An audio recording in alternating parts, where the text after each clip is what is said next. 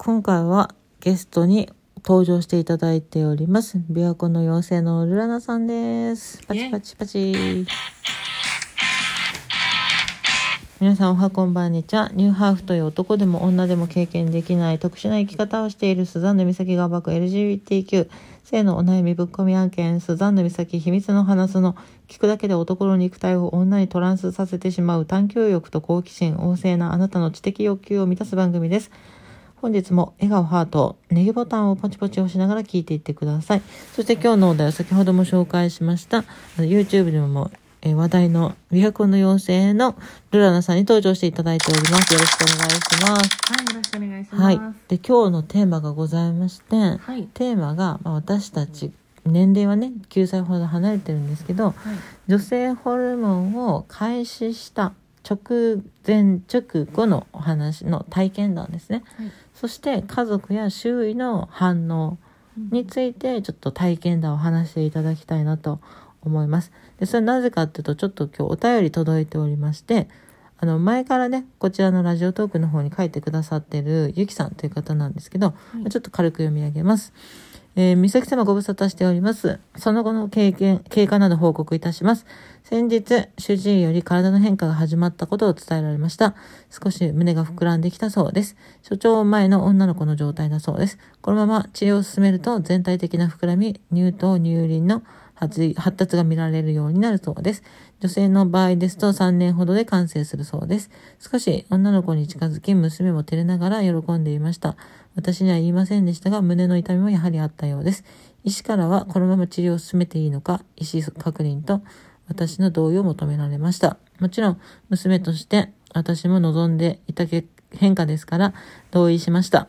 学校生活時に問題なく過ごしています。今はバレンタインでの友チョコの準備をしています。微笑ましく見ています。見た目が娘らしく、娘娘らしくなったので、周囲の目も大きく変わりました。美咲様、本当にありがとうございました。というわけで、あありがとうございます、ゆきさん。ありがとうございます。はい。で、ちょっと、ルラナさんがわかんないと思うので説明すると、まあ、はいこのゆきさんは、あの、お子さんがね、中学生なんですけど、はい。まあ、その性別違和を抱えてるっていうことで、まあ、カミングアウトしまして、でそれで以前どうしたらいいかなって悩んでますってコメントがあったから、あのそれはもうホルモン本人が望んでるからホルモンを始められるように動いた方がいいですよって言ったらそのように動いてもらってそれで今その娘さんがホルモンを始めることができてその所長前だから生理が来る前の女の子みたいな感じになっててでこのまま3年間ホルモンを続ければ普通の一般的な女の子のような体の変化をするんではないかってお医者さんに言われてるということですね。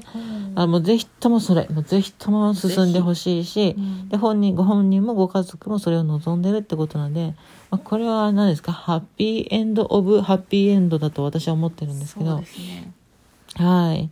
これ以上のハッピーエンドなかなか見たことないね、いや。私の友達もねもうルラナさん以外の友達も何このお母さん最高なんですけどっていうのをずっと言ってました、本当にね最高ですね。そうでもちろんねこのゆきさんもやっぱ一人でずっと悩み抱えていて周りの目にもねやっぱ気にしたりとか、うんちょっと、ね、心ないこと言われたりこともしたらしいのでねだからやっぱ悩んでたしでいうわけで今回うちらはこのようなあのホルモン前ホルモン後に対する周囲の反応とか家族の反応を話していこうと。そしたらゆきさんの役に立つし、まあ、ゆきさんと同じようにトランスジェンダーのお子さんを持つあの親御さんの役に立つんじゃないかなっていうことで話そうと思ったわけでございますよ。はい。はいありがとうございます。で私から質問なんだけど、はいルラナさんがホルモンを始めたのは何歳、私は18歳の頃でしたね。うんうんうんそれはどういう病院とか、いや、もう本当に、えーっと、最初女装を始めてうて、ん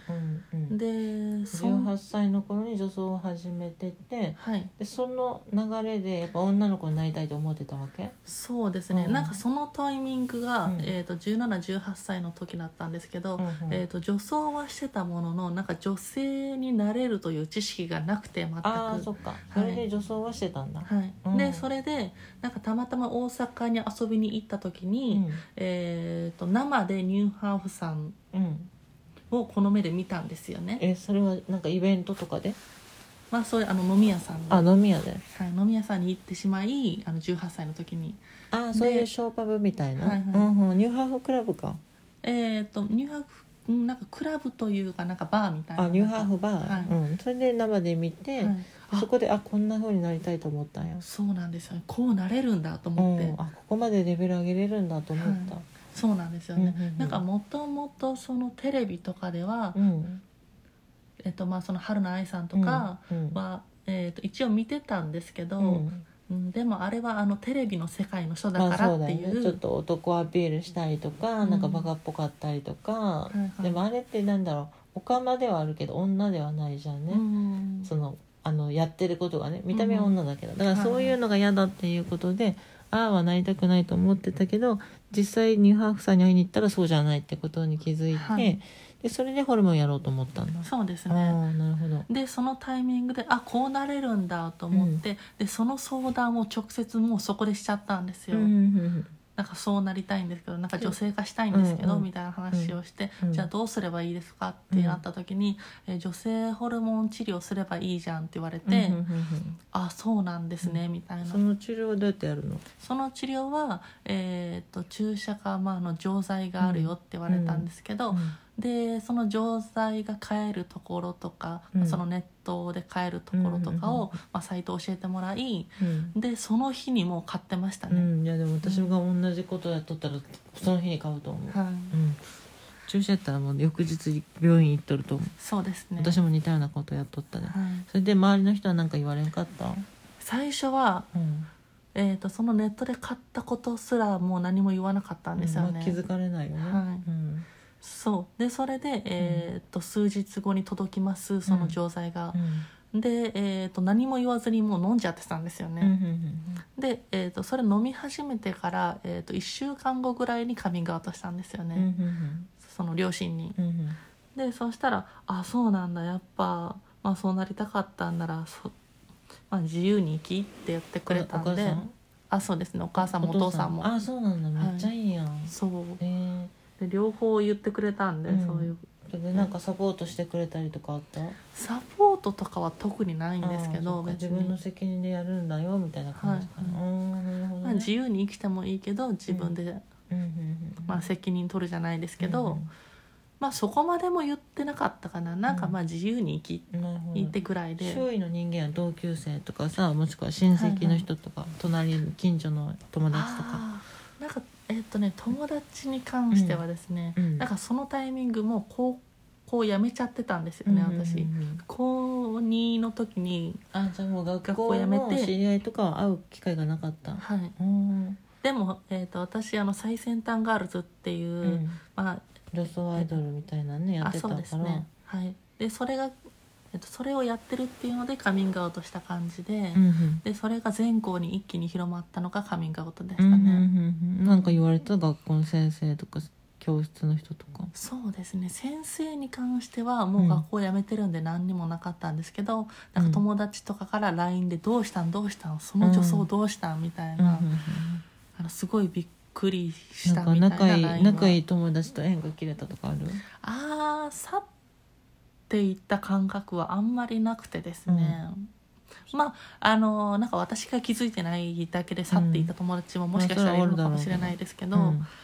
そんな目立ってなかったそ感じんな目立ってないかった感じですかね。まあそもそも私の友達があんまり、なるほどね。ね、そんなにいなかったっていうのももしかしたら私が俺やないかいうん美咲さん。あはい。あのはい。私にも振ってください。え美咲さんはどんな感じだったんでえっすか、と私はですね最初女性ホルモンをその知り合いの人にお鍋の人がいてお鍋って元女だけど男になりたい。うん。っていう人の友達がいてでその人がインターネットでその私当時愛知県に住んでたけどうん。名古屋の美容外科で注射できるよってことを聞いて聞いてすぐ行った、うん。翌日ぐらいに仕事中だったから、でそこで注射してもらってでやっぱ1回目2回目とかそんな反応あんまなかったんやけどそのまあその当時就職して普通に自分で働いとったからその別に誰にもカミングアウトはせんしうん薬とかじゃないから、あの誰にも気づかれんけどうん。仲がいい女の子友達にはもう女の子になりたいとか女性ホルモンとかやるつもりってずっと言ってたから、うん。その子にはあの初めて注射やってきたって伝えたりとかうん。したかな、えその時の反応はああやったんだみたいなそんな感じ、ディズニー行ってきたんだみたいなそんな感じ。の反応あディズニー好きって言ってたもんねみたいなそんな感じ、ああ注射やるっなて言ってたもんねって感じ。ほどうんうんうん。まあ女の子はすごい肯定的でそうで痛くなかったとかなんかそんな感じ。ああうん。えその時のじゃあ男友達とかにはまだ言ってなかっうん、たとか、ね言ってなかった。何にも言ってなかった。誰一人言ってなかったその女の子友達だけ、うん。であのホルモン始めて3ヶ月4ヶ月経ったぐらいになんかある日突然店長に呼び出されてうん「おい手前!」って呼び出されて、うん。なんか腕とかバーって出されて、うんあの長袖だからね、はいはい。こう長袖の袖めくり上げられてはい。なんかジロジロ見られてはい。でななんでって聞いたらはい。なんか薬物中毒の人がそういうことするんだってそのなんか私腕毛とか足毛とか全部剃ってたんだよね。嫌だから。でその男なのに腕毛足毛がないからうん。なんかおかしいってなってはいでその薬物中毒の人とかはそういったことをするらしいのだから注射の跡がないか見たけど注射の跡がなかったからなんだよって思って。でそれでその店長のサポーターの副店長みたいな人がいやそその薬物中毒じゃなくてこいつ女になりたいんだよみたいな感じでうんうん。なんか気づいてて、はいはいはい、それでバレた、へえ、うん。そうなんですね、うん、でもその人だけにバレて、はい。その人も理解ある人だったから、はい。大変だなとか言ってたけど、はいはい。うん、ああそうなんですね。でそのまあ翌々月ぐらいにその職場が変わってはいはい。でその職場はその愛知の名古屋か名古屋の中心部なんやけど、まあ、そこから先はちょっと時間がなくなってきたんで今日はこれぐらいで終わりたいと思います。え今日の話参考になればよかったなと思いますがお時間が来たのでまた機会があれば話したいと思います。えこの番組ではこのような番、えー情報をお伝えしておりますのでねお聞きりがあるにお便りなど送っていただければと思います。最後まで聞いていただきありがとうございました。こはいありがとうございました。っちだあどれや？これだ。またね。またね。バイバイ